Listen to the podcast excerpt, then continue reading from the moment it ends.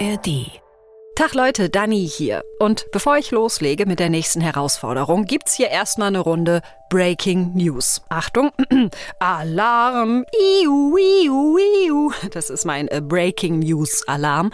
Also um alle kurz auf den Stand zu bringen, im Frühjahr 2022 ist bei mir Brustkrebs festgestellt worden. Ein dicker Klumpen in der rechten Brust. Mein Jahr sah also folgendermaßen aus. OP, Chemo, Chemo, Chemo, nochmal OP und jetzt gerade hänge ich in der Bestrahlung. Aber, und jetzt kommt's, ich bin krebsfrei. Bei der Brust-OP wurden keinerlei Krebszellen mehr gefunden und ihr könnt euch nicht vorstellen, wie viele Tränchen ich verdrückt habe, als die Ärztin mir das gesagt hat. Oh, hier, stellt's euch vor, ich habe ein Glas Sekt in der Hand und stoße mit euch an. Auf die Gesundheit, Leute. Prost. Die Challenge meines Lebens. Ein Podcast von MDR Wissen. Natürlich ist die Geschichte aber noch nicht vorbei. Dieser Krebs hat ganz viele Spuren an mir hinterlassen und einige davon sieht man halt sofort. 5. Mai 2022. Ich merke morgens in der Dusche, oh nein, scheiße. Wenn ich mir über den Kopf streiche, dann habe ich beide Hände voll mit Haarsträhnen. Die ganze Wanne ist voll. Also ich meine, ich wusste, dass das passiert, ja. Haarausfall durch die Chemotherapie. Aber in dem Moment ist es einfach wie ein Albtraum. Ich atme tief durch, klettere aus der Dusche und rufe einen Freund und eine Freundin an. Die rücken auch direkt an und wir quetschen uns zu dritt in mein Badezimmer und ich setze mich extra so hin, dass ich mich nicht im Spiegel sehen kann. So, wo fangen wir denn an am dümmsten? So undercut-mäßig? Mhm. Ich würde jetzt einfach mal hier so. Mhm. Okay, ja, bereit? Ja. Ich lasse die Haare dann so fallen, ne? Ja. Mal abgesehen von den klassischen Topfschnitten und Fokuhilas, die man halt als Kind so hat, habe ich immer lange Haare gehabt, ja. Die waren ein bisschen wie so ein Markenzeichen von mir. So eine rötliche, lange Mähne, meistens mit Pony. Aber damit ist jetzt Schluss. Statt gut einem halben Meter habe ich ab sofort nur noch drei Millimeter auf dem Kopf und bald gar nichts mehr. Aber auf jeden Fall gut, dass du hier gleich sagst, wir machen einen kurzen Prozess, bevor du dich hier ewig noch mit rumquälst, würde ich mal sagen. Nee. Ich habe mir gedacht, sei einmal cool. Hand aufs Herz, ich war da gar nicht cool. Und ich bin's auch immer noch nicht. Plötzlich eine Glatze, Leben ohne Haare. Ja, das klingt eigentlich nicht wild, ja. Mein Leben wird ja dadurch nicht schlechter und überhaupt, hallo, das sollte bei so einer Krebserkrankung ja wohl das kleinste Problem sein. Ja, ja, das habe ich mir auch immer wieder alles so vorgebetet. Und ja, ich hatte in den letzten Monaten meistens Besseres zu tun, als mich um mein Aussehen zu kümmern. Aber da waren halt diese Momente, ja? Irritierte Blicke auf der Straße, im Restaurant, im Club. Alte Bekannte oder Kolleginnen und Kollegen, die mich nicht wiedererkennen und immer wieder der Blick in den Spiegel, meist inklusive anschließendem Heulkrampf, weil ich das, was ich da sehe, so, naja, hässlich finde, das wäre zu hart, aber es sieht einfach falsch aus, falsch und krank. Und das ist immer noch mein Gefühl, auch jetzt, wo ich schon wieder so zwei, drei Zentimeter Haare auf dem Kopf habe. Es muss doch möglich sein, dass ich mich damit irgendwie ein bisschen besser anfreunde, ja? Das ist meine Challenge. Warum macht mich das so fertig? Und wie kriege ich es hin, mit meinem neuen Aussehen besser klarzukommen?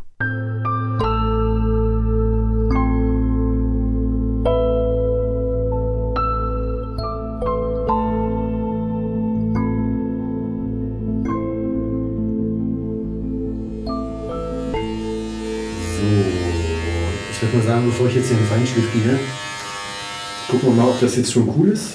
Ah, ich will das gar nicht sehen eigentlich, aber muss ja. Irgendwann musste, glaube Also ich meine, wir können auch mal den Spiegel abhängen, aber. Nee, irgendwann muss ja wirklich. Okay. Ja, das ist. Es ist ganz anders, aber. Okay, so wie Also ganz ehrlich, ich finde deine Kopfform ist gar nicht so scheiße, wie, wie du überhaupt nicht beschrieben so hast. eilig, wie du das immer erzählst. Das ist, ähm, Also ich kann es mal von der Seite Ja, ich mach ich mal mach von mal der von der Seite. Seite. Das sieht eigentlich, eigentlich gut aus. Dein Kopf. Nothing compares. Hey, ich konnte Witze reißen und drüber lachen, wie ich aussehe. Immerhin. Also am Tag der Rasur war echt alles ganz locker eigentlich. Ich bin sogar noch mit den beiden auf eine Limo in den Park gegangen, habe also meine Stoppelmurmel direkt in die Öffentlichkeit getragen. Und ich weiß auch noch, wie ich dachte, ja Mensch, geil, Dani, die, ich sag mal, Glatzenhürde, die hast du doch jetzt überraschend entspannt genommen. Ich glaube, dass es ein bedeutsamer Punkt ist. Ja, dann hat man ja eine Entscheidung getroffen Und ich glaube, das ist in dem Zusammenhang äh, bei einer Krebserkrankung, wo ja die Ungewissheit die größte Rolle spielt und man äh, so äh, wenig Kontrolle hat über alles, was mit einem passiert, was passiert mit der Erkrankung, wie wird die Behandlung wirken, ja, ist das so ein Punkt, wo man aktiv werden kann und wie so ein Stück weit Kontrolle haben kann über das, was mit einem passiert. Gregor Weißflog ist Psychologe und Psychotherapeut am Uniklinikum Leipzig und er betreut dort eben auch Krebspatientinnen und Patienten psychologisch. Und ja, das, was er da sagt, erklärt irgendwie, warum es mir an dem Tag so überraschend gut ging. Ja, zum einen hatte ich, glaube ich, einfach viel Adrenalin in mir und zum anderen aber eben auch, ich bin diesen Schritt zu sagen, ich warte jetzt nicht, bis meine Haare komplett ausgefallen sind, sondern runter damit, Augen zu und durch. Diesen Schritt bin ich bewusst gegangen. Es war meine Entscheidung in einer Krankheitssituation, wo sonst ganz viel einfach mit mir passiert und ganz viel mit mir gemacht wird. Ich also immer so passiv ausgeliefert bin.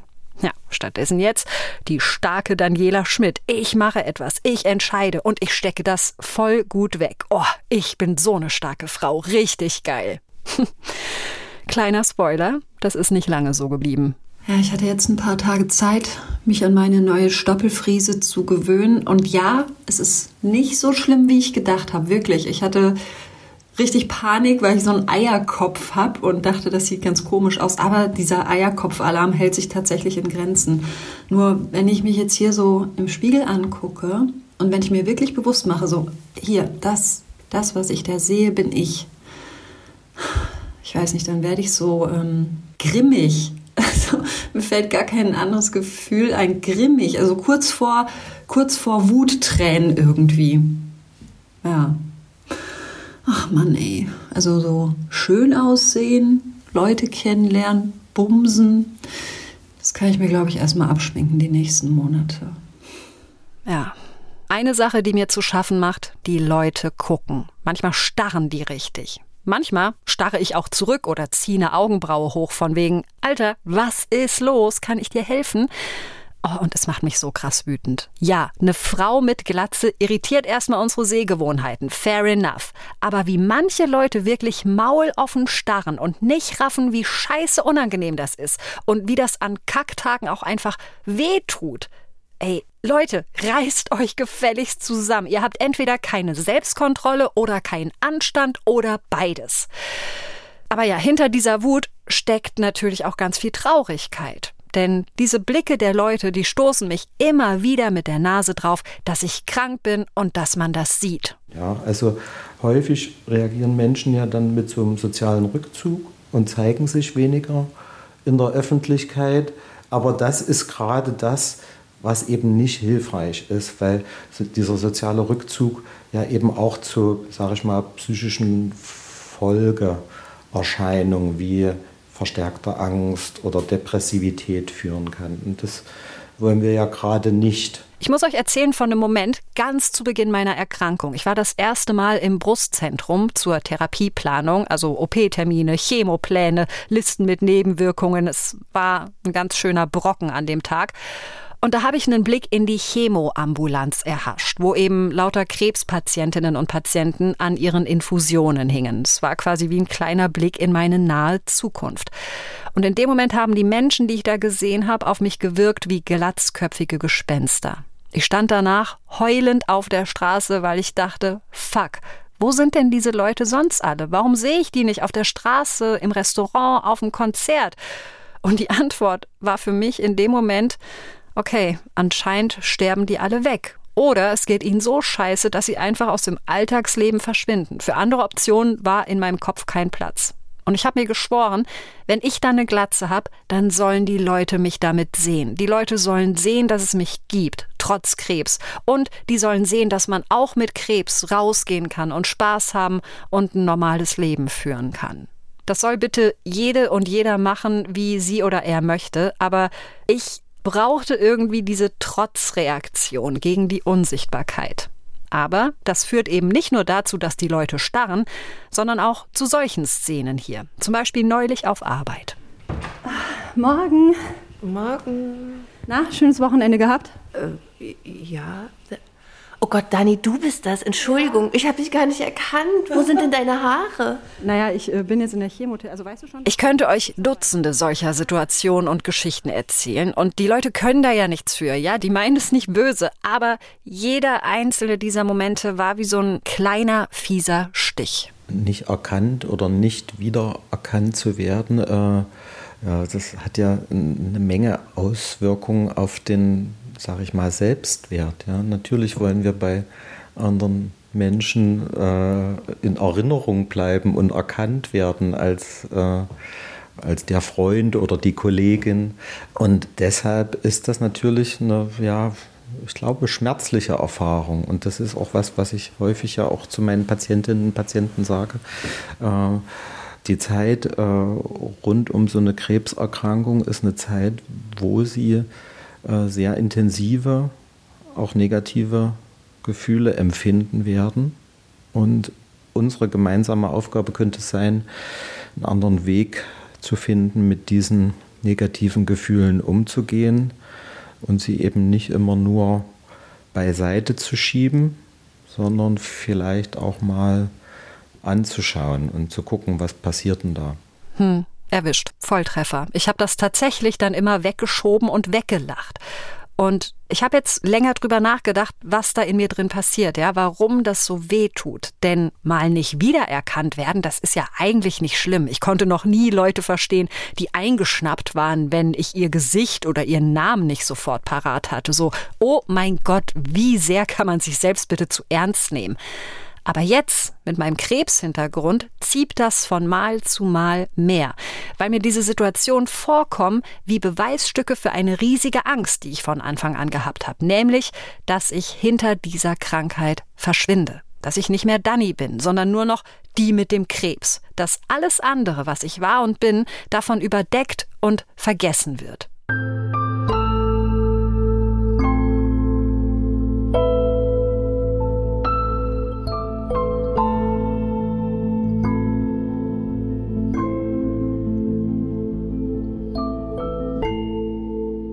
Mein Name ist Paulina Ellerbrock. Ich bin in den sozialen Medien unterwegs als Paulina Paulette und leider nicht als Reiseblogger oder als Küchenbloggerin, ähm, sondern ähm, der Account ist ein Werkzeug, um sich mit anderen Betroffenen zu vernetzen. Es geht nämlich um die Diagnose Brustkrebs, die mir 2017 und 2018 auch ungeplant in mein Leben gegrätscht ist. Ich muss was gestehen, ich habe den Kontakt zu anderen Brustkrebspatientinnen die ganze Zeit vermieden während meiner Erkrankung. Also natürlich mal so ein bisschen Smalltalk gehalten bei den Chemoterminen mit anderen Patientinnen, aber so richtig Deep Talk oder auch mal in eine Selbsthilfegruppe gehen, das habe ich nie gemacht, obwohl ich weiß, dass es diese Angebote gibt und dass die auch total gut und wichtig und richtig sind und vielen Leuten helfen ich wollte das für mich nie, weil ich Angst hatte, schlimme Geschichten zu hören, ja, zu hören, wie schlimm meine Krankheit noch werden kann potenziell und damit bin ich einfach nicht klargekommen. Also habe ich mich davon ferngehalten. Und deshalb ist Paulina Paulette jetzt die erste Brustkrebskollegin, sage ich mal, mit der ich mich austausche. Also die Sache war, ich habe mich einfach so wahnsinnig vermisst. Ich war mir selbst so fremd, weil es sind ja irgendwie nicht nur die Haare. Also bei mir waren es auch die Brüste, die waren ja plötzlich auch nicht da. Mein Gesicht sah ganz anders aus, als dass ich das gewohnt war. Also ich weiß nicht, wie du das ähm, hattest, aber immer wenn ich von mir geträumt habe oder so an mich gedacht habe, dann sah ich immer aus wie früher. Also mit langen Haaren, ne, so mit Brüsten und wenn ich mir dem vorgestellt habe, ach, irgendwann ähm, sitze ich mit meinen Freundinnen wieder am Strand, dann waren diese Bilder immer mit mir als Person von früher. Und dann läufst du an so einem Spiegel vorbei und denkst mir so, ach krass, nee, doch nicht, oh Gott. So, wer ist denn die Person da? Also es sind ja auch die Augenbrauen, es sind die Wimpern, es sind die Brüste, es ist vielleicht eine Gewichtszu- oder Abnahme, es sind Wassereinlagerungen. Also man erkennt sich so gar nicht wieder. Und das fand ich letztendlich irgendwie auch schlimm an der ganzen Sache, dass die Vorstellung von mir, wie ich sein möchte oder wie ich bin, mit dem, was ich tatsächlich war, irgendwie nicht synchron lief. Ja, das ist es. Also das trifft mich so sehr, dass mir zum ersten Mal bei einem Interview die Tränen kommen. Es ist nicht nur, dass andere einen vielleicht nicht wiedererkennen, sondern ich erkenne mich selbst nicht wieder. Also das ist irgendwie ein Spruch, der für mich nie mit Emotionen gefüllt gewesen ist. Aber jetzt, wo ich drin stecke, kann ich euch sagen, es tut unfassbar weh und es macht das ganze Leben so viel beschissener. Ich hänge im Kopf meinem alten Ich hinterher und will mein neues Ich einfach wegstrampeln. Das merke ich auch daran, dass ich mich irgendwann einfach gar nicht mehr angucke, den Blick in den Spiegel vermeide, weil er mich jedes Mal irritiert oder traurig macht oder wütend. Und das kommt ganz schön oft vor, sagt der Psychoonkologe Gregor Weißflog vom Uniklinikum Leipzig. Das ist ein ganz häufiger Vorgang, äh, dass man dann, äh, sag ich mal, in so eine Vermeidung kommt und nicht mehr in den Spiegel schaut und das selber gar nicht sehen möchte. Aber tatsächlich ist es hilfreich, sich ganz bewusst auch mit dieser Veränderung auseinanderzusetzen. Und natürlich vor dem Wissen, dass das nicht so einfach ist, geht es häufig auch in psychoonkologischen Gesprächen darum, ja, was hindert mich eigentlich daran, äh, mich da anzuschauen? Was geht mir da durch den Kopf? Und über diesen Weg kommen dann ja auch die Dinge, die wir im Laufe unseres Lebens gelernt haben über Äußerlichkeiten ins Gespräch und wären dann vielleicht, äh, wenn sie einmal ausgesprochen sind, äh, bearbeitbar, veränderbar. Genau. Ich spreche seit meiner Diagnose ja auch immer mal wieder mit einer Psychoonkologin von dem Brustzentrum, wo ich in Behandlung bin. Und die hat mir als Hausaufgabe aufgegeben, mich knallhart mit mir selbst zu konfrontieren. Also wirklich von Spiegel stellen, hingucken, mich lieben lernen oder wenigstens akzeptieren. Das leuchtet mir auch voll ein, ja, dass man sich überhaupt die Chance gibt, sich nach und nach wieder an sich selbst zu gewöhnen. Und das hilft wohl auch vielen Menschen. Aber, was soll ich sagen, es klappt nicht. Also bei mir jedenfalls. Wenn ich das versuche und in mich reinhöre, dann ist da nur, nein, nein, nein, nein, nein, ich will das nicht, ich will das nicht. Das, was ich da sehe, das ist keine Frau, das ist keine Dani, das ist einfach nur ein kranker Freak. Und Paulina Paulette kennt diesen Gedanken auch. Und ich erstmal so, oh Gott, ich bin so unweiblich, ich habe keine Haare, keine Brüste, oh Gott, oh Gott, keine Eileiter, ich bin so unfassbar unweiblich. Und irgendwann so, hä? Warte mal, ich bin unweiblich? Ja, aber was bin ich denn dann? Das bedeutet ja tatsächlich, das kann ja gar nicht sein. Was reden wir da eigentlich alle? Was redet denn die Menschheit? Und da fängst du an darüber nachzudenken und zu sagen, okay, ich hatte Krebs, aber mit meiner geschlechtlichen Identität hat das erstmal gar nichts zu tun. Also was wollen die Menschen eigentlich von mir wissen? Die wollen nichts anderes wissen, als das, was wir jetzt sehr ausführlich miteinander besprochen haben, nämlich findest du dich noch schön? Und das, wie gesagt, unter diesem Deckmantel der geschlechtlichen Identität. Und da dürfen wir doch ruhig mal so ein bisschen auseinanderflöhen. Und ich schwöre dir, wenn du das ein paar Mal gemacht hast, geht's dir eigentlich mal besser. Das kann man ruhig mal so machen. Stimmt, du hast total recht. Ich sage auch die ganze Zeit, oh, ich fühle mich unweiblich. Ja, äh. aber was, was fühlst du dich denn? Also fühlst du dich männlich, fühlst du dich geschlechtslos? Also du, du ordnest dich ja trotzdem dem weiblichen Geschlecht irgendwie zu. Das ist doch nicht das, was wir meinen. Aber wir adaptieren das so, weil das vielleicht noch so das Eheste ist, was wir kennen, ähm, um unsere Situation zu beschreiben, die wir vorher nicht erlebt haben. Aber ich glaube, dieses Wachsen an der Krankheit beginnt, indem wir das nicht mehr adaptieren, sondern da ruhig mal drüber nachdenken. Was meinen wir eigentlich? Okay, also sowohl der Psychoonkologe als auch die brustkrebserfahrene Patientenaktivistin sagen ja, Dani, nimm mal auseinander, was du da denkst. Guck, wo das herkommt. Und da knabbere ich gerade dran. Denn kommt da nicht raus, dass ich ein wahnsinnig oberflächlicher Mensch bin mit sehr konventionellen Sehgewohnheiten? Das ist doch scheiße, ja? So will ich nicht sein. Vielleicht liegen die Gründe dafür auch in meiner Jugend, könnte ich mir denken. Ich bin in der Schule eine Zeit lang gemobbt worden, so in die Richtung, äh, du bist fett, du bist hässlich, du bist behindert und sowas prägt. Und jetzt habe ich diese Glatze und fühle mich wieder wie das Mädchen damals auf dem Schulhof, mit dem offenbar irgendwas nicht stimmt. Und das macht mich gerade wahnsinnig dünnhäutig, sodass ich jede Kleinigkeit im Alltag auf mein Aussehen beziehe. Ich bin gerade zu Fuß unterwegs, weil ich einen Arzttermin hatte und stand an der Ampel und gehe halt rüber. Es war alles voll mit Fahrradfahrern und ich war halt dazwischen die einzige Fußgängerin. Und dann fährt halt ein Typ an mir vorbei und belafft mich halt so an. Das ist ein Fahrradüberweg. Ja, also sorry, du Wichser, ey, wenn die ganzen Fahrradfahrer halt den Fußweg alle für sich beanspruchen, irgendwo muss ich auch noch hin. Ja, und der Witz an der Sache ist, dass ich jetzt halt die ganze Zeit denke, wenn ich hübsch wäre, hätte der mich nicht so scheiße angemacht. Und hübsch sein heißt für mich halt jetzt gerade, wenn ich meine Haare noch hätte und halt nicht aussehen würde wie ein Freak. Ja, jetzt mit Abstand sage ich natürlich, oh mein Gott, dieser Typ hat mich doch nicht angemault, weil ich aussehe, wie ich aussehe. Ja, keine Ahnung, was mit dem los war, aber es hatte ganz sicher nichts mit meiner Glatze zu tun. Aber manchmal bin ich derart gefangen in meiner Unsicherheit und in meinem Hadern mit meinem neuen Aussehen, dass ich das nicht so rational einordnen kann.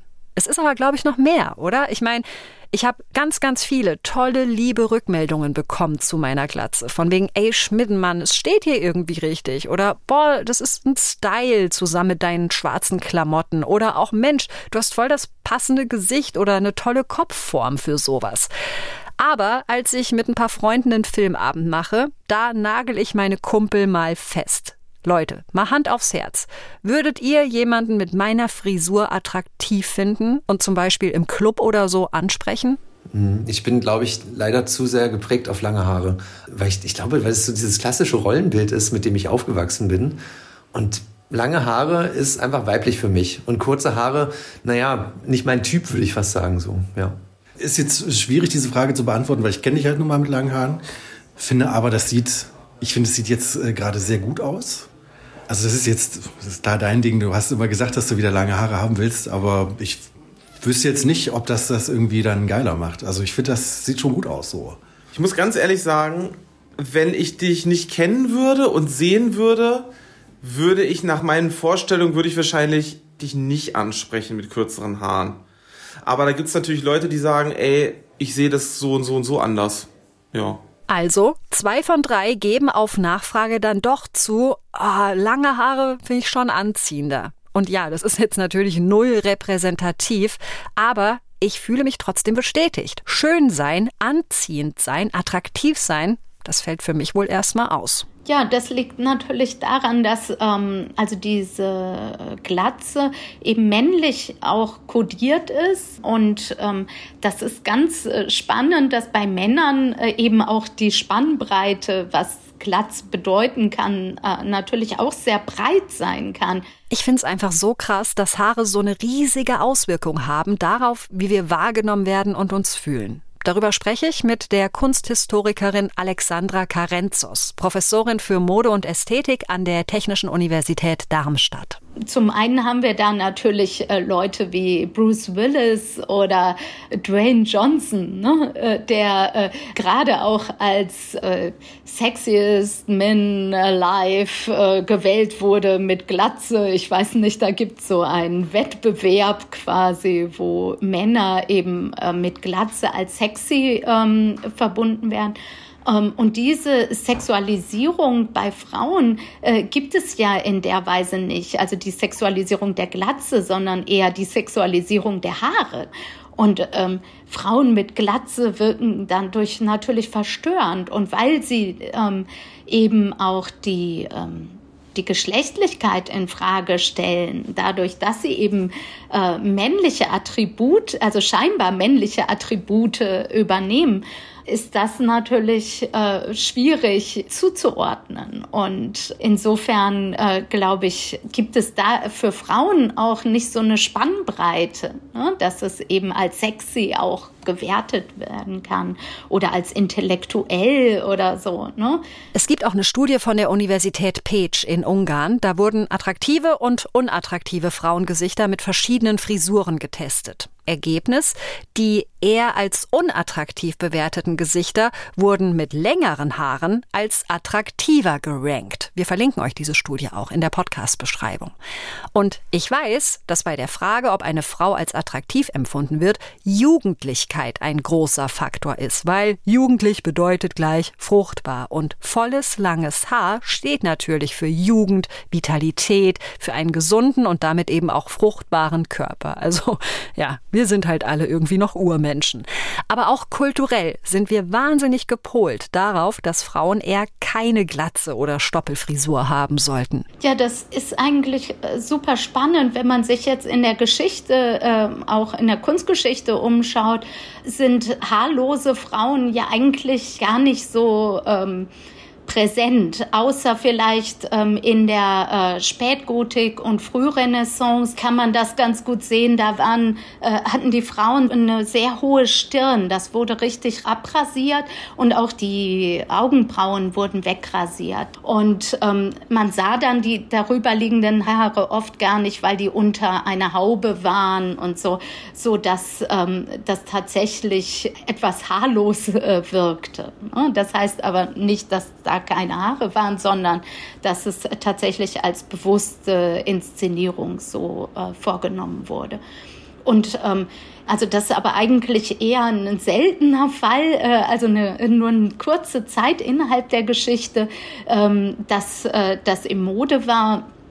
Später äh, finden sich eigentlich hauptsächlich äh, Frauen mit langen Haaren in der Kunstgeschichte und äh, das prägt natürlich auch äh, unser Bild von Weiblichkeit. Etwa die Venus von Botticelli, um ein ganz bekanntes Beispiel zu nennen, die mit langem wehendem Haar ähm, sich also nackt präsentiert und mit dem langen Haupthaar, das so lang ist, dass der Intimbereich eben auch bedeckt ist. Und äh, so hat sich das äh, sehr stark ausgeprägt, dass Haare eben auch, also langes Haar mit Weiblichkeit äh, verbunden wurde. Wenn dieses Bild Frau gleich lange Haare wenn das mal gebrochen wurde und Frauen sich die Haare abgeschnitten haben, zum Beispiel während der Französischen Revolution oder auch in den 1920er Jahren, dann war das sehr oft ein politischer und emanzipatorischer Move, so fuck the system mäßig.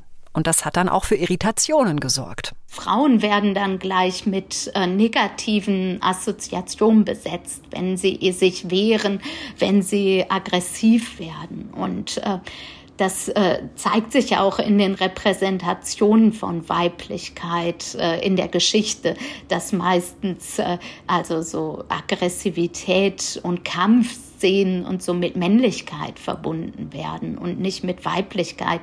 Und wenn sie mit Weiblichkeit verbunden werden, dann eben im Kontext von äh, der Amazonen oder so. Also in der Geschichte äh, ist dieses mythische Volk quasi der Amazonen, äh, also die Frauenarmee, die ähm, also auch in einem Matriarchat lebt und so äh, etwas, was diese patriarchal organisierte Gesellschaft äh, quasi auch bekämpft kämpfen muss. Oh, das versuche ich mitzunehmen. Ich bin kein haarloser Freak, ich bin eine kämpferische Amazone. Geil, das gefällt mir natürlich viel besser. Aber ja, am Ende ist das auch einfach nur ein schönes Bild in meinem Kopf. Die Realität ändert sich dadurch nicht, davor kann ich nicht flüchten. Ich sehe eben immer noch nach Krebs aus. Kurzer Zwischenstand jedenfalls für meine Challenge. Ich konfrontiere mich regelmäßig mit meinem Spiegelbild. Ich weiß, dass dieser Anspruch mit den langen Haaren und diesem männlich-weiblich Ding kulturell gelernt ist, aber bisher hilft mir all das null, um mit mir ins Reine zu kommen. Ja, und eine ganz große Rolle bei all dem, bei der Frage, wie gut oder schlecht ich so eine fiese körperliche Veränderung handeln kann, spielt natürlich das Selbstwertgefühl ja, Selbstwertgefühl ist halt so ein Wort, das wir immer benutzen, wenn es darum geht, wie gut wir mit uns selbst und mit unseren Mängeln und Macken und Schäden zurechtkommen. Aber was ist das überhaupt genau, ja? Und hat man das einfach automatisch? Kriegt man das als Kind so mit qua Geburt oder kann man sich das erarbeiten? Kann man das lernen? Das sind alles Fragen, mit denen sich der Podcast Radio Wissen in der Folge Selbstwert, Mut zur Schwäche beschäftigt. Tipp zum Weiterhören findet ihr in der App der ARD Audiothek.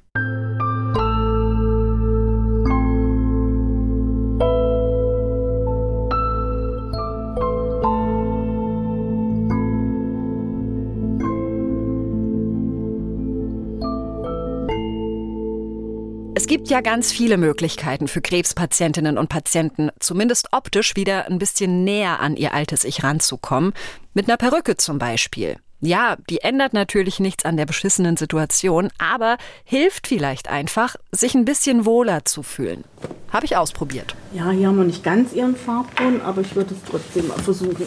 Ich bin durchaus bereit, Dinge auszuprobieren. Genau, das denke ich aber auch. Das ist immer ganz wichtig, weil man muss dann einfach mal gucken, was passt. Ich bin im Perückenstudio Fina und Liv in Leipzig, stehe vor einer riesigen Wand mit Perückenmodellen, zusammen mit der Beraterin Katrin Sacher. Gut, Dann nehmen wir das noch mal mit. Na? Jetzt haben wir vier, fünf Stück haben wir jetzt. Ja, das gucken wir uns jetzt mal optisch an. Genau, Sie dürfen dann gerne bei mir hier am Stuhl Platz nehmen. Also richtig wie beim Friseur, bequemer Stuhl mit genau. Spiegel. Es ist ja wirklich eine hilfreiche Idee. Wenn mir die Haare ausfallen und ich damit ein Problem habe, dann besorge ich mir eben Haare, die ich mir einfach aufsetzen kann. Und es macht auch richtig Spaß. Ja, ich probiere alle möglichen Modelle an und sehe manchmal aus wie eine komplett andere Person. Und wie ist es? Oh, es fühlt sich ganz, ja, es fühlt sich so bauschig an auf dem Kopf. Das ist das, wo ich sage, wenn man das aufsetzt, hat man das Gefühl, man hat wahnsinniges Haarvolumen. Ja, wirklich. Na? Wie so eine Travestiekünstlerin oder so. Genau. Und wir finden aber ein Modell, da sehe ich tatsächlich fast aus wie vor der Chemo. Zwar nicht mit Pony, aber ansonsten fast eins zu eins von den Haaren her. Das ist wirklich so Ihr Modell, Ihre Frisur. Und dann sieht man auch deutlich, na, ist authentisch dem Farbton Ihres eigenen Haars. Ja, das ist wirklich so Na? meine Farbe. Genau. Also ja, ich sehe mit dieser Perücke fast aus wie vorher. Aber ich fühle mich nicht so. Also Perücken sind bestimmt eine super Lösung für viele Menschen, aber für mich war es und ist es irgendwie doch keine. Ich habe meine Perücke am Ende vielleicht drei, viermal aufgehabt bei irgendwelchen größeren Events oder Jobs und ich habe mich einfach nur gefühlt wie, Mann, Dani, ey, wen willst du hier eigentlich verarschen? Du machst den Leuten was vor. Du siehst aus wie E.T., der sich eine Perücke aufgesetzt hat. Es sieht doch jeder, dass dein Körper, dass du eine einzige Baustelle bist. Ja, und jetzt verstaubt die Perücke irgendwo in meinem Schrank und ich bin weiterhin oben ohne unterwegs, obwohl ich damit so schlecht zurechtkomme. Das gleiche gilt übrigens auch für Tücher, ja. Habe ich manchmal getragen, so zum Schutz gegen die Sonne, aber sonst nicht, weil ich mir dachte, wozu? Es kann sich doch jeder denken, wie übel es da drunter aussieht.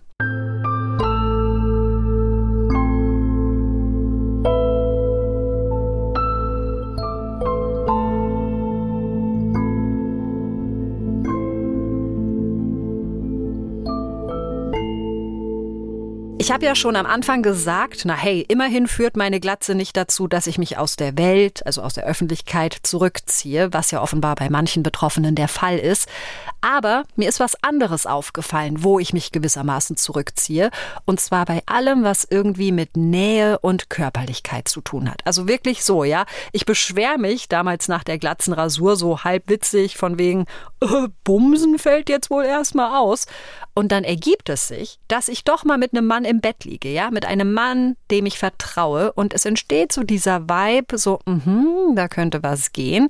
Und er macht einen Move und ich kann nicht aus meiner Haut und sage irgendwann, nee, sorry, Finger weg, Kuss auf die Stirn, lass uns mal lieber pennen. Das ist mir mehr als einmal passiert. Nicht, weil ich keinen Bock habe, sondern Angst. Angst, dass der mich eigentlich abstoßend findet, dass der morgens wach wird und denkt, okay, was war das denn? Und das macht mir zu schaffen, weil Nähe und auch Sex mir wahnsinnig wichtig sind und mir fehlen. Aber meine Stoppelfrisur sorgt dafür, dass ich mir dann in die eigene Parade fahre. Ey, wie scheiße ist das denn bitte? Und das ist eben nur ein Beispiel, wie ich mich gerade durch die Augen anderer sehe. Wie eine Freakshow auf zwei Beinen. Egal ob mit einem Kerl im Bett oder in einer Menschenmasse auf einem Konzert. Und damit mache ich mir ja sau viel kaputt. Das bespreche ich auch mit Gregor Weißflug, dem Psychologen und Psychotherapeuten von der Uniklinik Leipzig. Ich hatte jetzt kein Problem oder ich habe jetzt keine Schwierigkeiten gehabt, so rauszugehen. Aber das Gefühl beim Rausgehen war halt je nach Kontext manchmal so, ich fühle mich wie ein Alien. Wie komme ich aus diesem Gefühl raus? Weil ich fand das ganz furchtbar. Und ich glaube, so geht es vielen vielleicht. Mhm. Ähm, wer sagt das äh, zu Ihnen, dass Sie wie ein Alien sich vorkommen? Nee, das sagt niemand zu mir. Ich fühle mich so. Mhm. Ja, ja.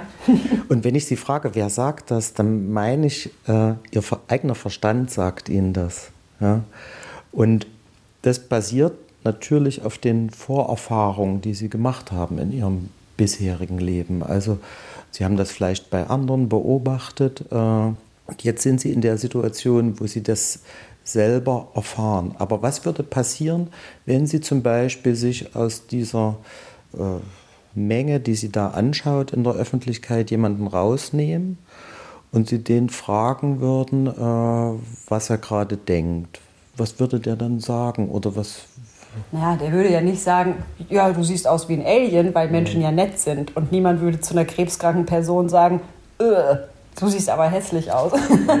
denke ich. Aber der würde das eigentlich denken, oder? Ja, genau, das denke ich. Die, die, in Wirklichkeit denken schon alle, ne, ist schon hässlich, sieht schon komisch aus, aber das sagt ja niemand. Ah. Das sagen alle, boah, steht dir irgendwie. Oder, oh Mensch, du bist krank, ne? Ach Mann, es tut mir leid. Aber sieht toll aus. Ist ja auch praktisch oder sowas. Für- Sie versuchen es für einen selbst, glaube ich, vielleicht auch ein bisschen schön zu machen, möglicherweise, oder? Worauf ich mit der Frage hinaus wollte, hatte den Hintergrund und, und das wäre so auch so ein bisschen die therapeutische Idee dahinter, dass unser Verstand ja eine Hochleistungsmaschine ist. Ja? Und der kann natürlich aufgrund bisheriger Lebenserfahrung Dinge miteinander in Beziehung setzen. Und Sie haben ja jetzt so geantwortet, naja, die sagen einfach nur nicht die Wahrheit. Ja, die denken das zwar, aber die sind nicht ehrlich. Ja, die denken, mir gegenüber ist dann Alien. Ja. Ähm, Es besteht aber auch die Möglichkeit, dass die auch was anderes sagen würden. Prinzipiell, da würden Sie mir zustimmen, oder? Die Möglichkeit gibt es ja. Okay, okay. Haha, Gregor Weißflog, Sie Fuchs. Ja, klar, diese Ablehnung meines Aussehens, die lege ich anderen Menschen gewissermaßen in den Mund und ich lasse da auch keinen Spielraum für andere Deutungen zu, ja? Weil natürlich meine Annahme, mein Bild von Schönheit, mein Blick auf die Welt der einzig wahre und richtige ist. Ist auch einfach richtig sympathisch schon wieder. Interessanterweise gibt's und gab's da auch schon mehrere Situationen mit Freundinnen und Freunden, die mich, glaube ich, manchmal gerne schütteln würden. Hier zum Beispiel ein Ausschnitt aus einer Nachricht, die mir ein Freund neulich geschrieben hat. Ganz ehrlich, ich sag seit einiger Zeit nichts mehr direkt zu deinen Haaren und hab mich da auch in eine gewisse defensive Haltung begeben. Nicht, weil ich keine Meinung dazu hätte, sondern weil ich jetzt schon öfter das Gefühl hatte, dass gewisse Zusprüche, auch eine Art Mut machen, liebe Worte oder ein ernst gemeintes Kompliment irgendwie so abprallen. Nicht wirklich angenommen und ernst genommen, sondern eher so abgetan werden. Ja, ja, das sagt er doch jetzt nur so. Nein, ich denke eben nicht. Nimm doch gern noch mal ein liebes Wort, ein Kompliment einfach an. Vielleicht auch ganz wortlos und lass es auf dich wirken. Manchmal macht das was mit einem. Eben weil du auch Freundinnen um dich herum hast, die nicht nur aus sozialer Verantwortung heraus, aus Anstand und Höflichkeit Dinge zu dir sagen, sondern weil sie sie vielleicht in dem Moment auch genauso meinen. Und das finde ich krass. Ich bin anscheinend so, ja, verstockt in meiner Selbstwahrnehmung, dass andere schon manchmal genervt sind und lieber gar nichts mehr sagen. Eine Freundin meinte auch neulich zu mir, Mann, Danny, hör auf, das tut mir weh, wenn du so schlecht über dich redest. Siehst du nicht, dass du deinem Körper dankbar sein solltest, dass der das alles ausgehalten hat? Ja, und all das führt dazu, dass der Wunsch, mich mit meinem Aussehen besser zu arrangieren, natürlich noch viel größer wird, ja, denn ich will mich ja mögen und ich will nicht auch noch andere Leute mit runterziehen. Also, Gregor Weißflog, ich soll meine Wahrnehmung und meine Annahmen nicht als einzig wahre Wahrheit setzen, ja? Genau. Und in der Akzeptanz- und Commitment-Therapie nennt man das eben kognitive Diffusion. Also, äh, dass das, was unser Verstand uns eben vermittelt, als unmittelbare Realität, äh, dass das vielleicht gar nicht die unmittelbare Realität ist, sondern die, die unser Verstand uns nahelegt. Deshalb kann es hilfreich sein, dass man manchmal zu sich auch sagt, ich habe den Gedanken, dass. Und dann kommt eben das, was einem gerade durch den Kopf geht. ne?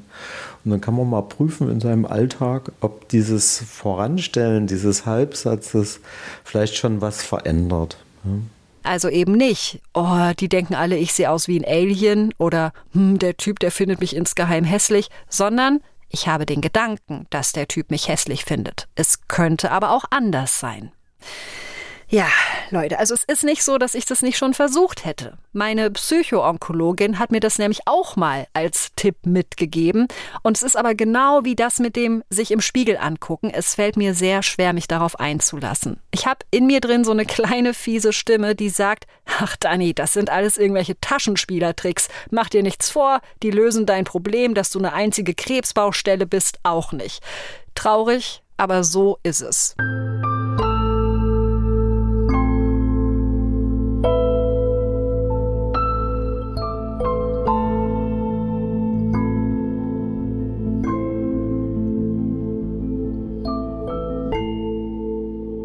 Paulina Paulette, die die Krebserkrankung selber durch hat, hat inzwischen wieder richtig tolle Haare. Ich bin ganz neidisch bei unserem Skype-Gespräch und denke so, oh Mann, ich will auch. Mir hat die Zeit geholfen. Wirklich die Zeit. Ähm, mir hat auch vielleicht irrsinnigerweise diese Übergangssituation, irgendwie mit einer Haarspange oder irgendwie so ein äh, Haartuch und so. Ähm, ich muss aber fairerweise sagen, vielleicht ist es einfach auch so die Zeit, sich selbst zu finden. Nicht jeder muss das Langhaarmädchen werden, aber ich wünsche jedem diesen Moment, wo man sich selber wieder erkennt. Weißt du? Dieses, oh, da bist du ja wieder, Gefühl. Ähm, und ich kenne keinen, bei dem das nicht passiert ist. Und deswegen kann ich eigentlich nur die Zuversicht weitergeben, sowas kann funktionieren das fällt nur wahnsinnig schwer daran zu glauben, wenn Zeit so eine Währung ist, die in einer potenziell lebensverkürzenden Krankheit eigentlich etwas ist, womit wir nicht verschwenderisch sind.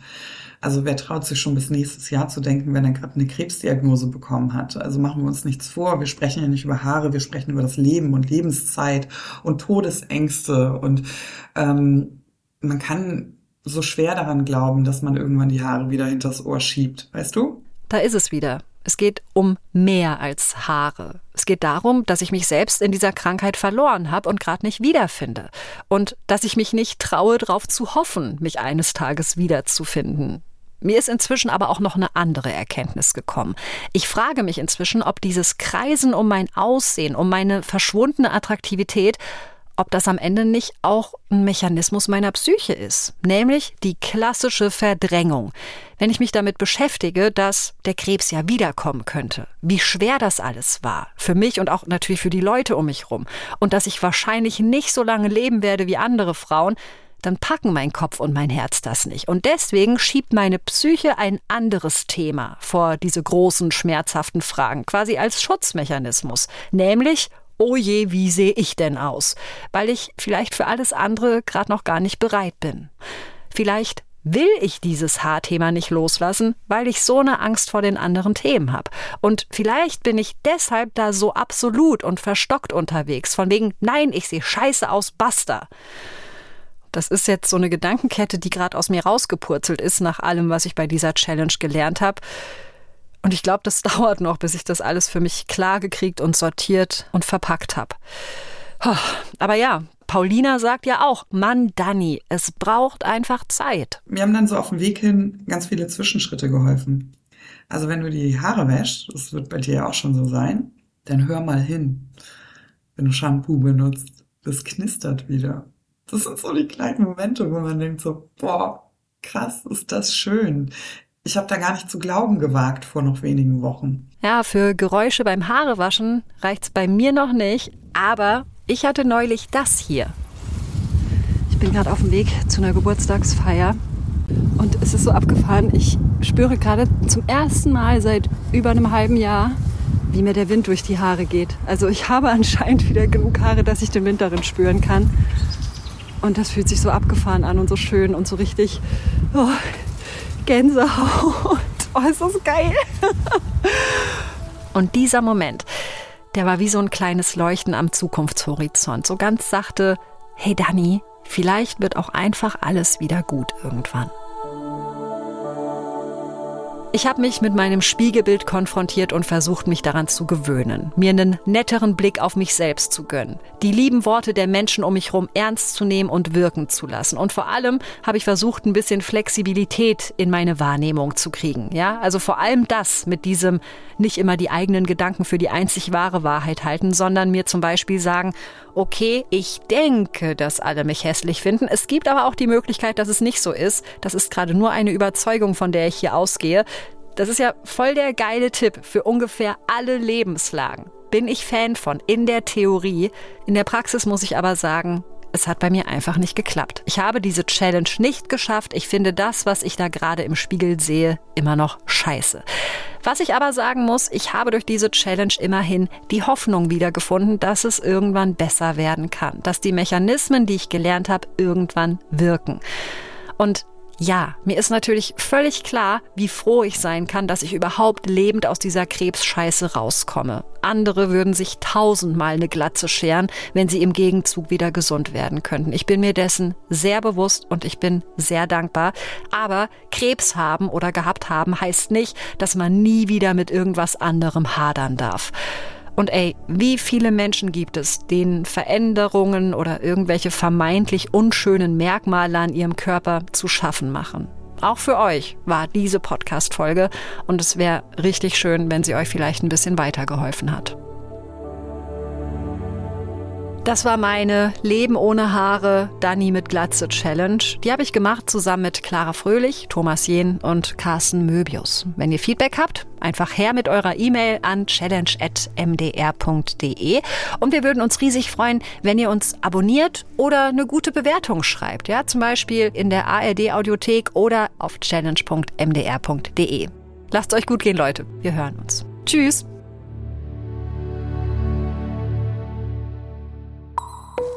Das war die Challenge meines Lebens. Ein Podcast von MDR Wissen.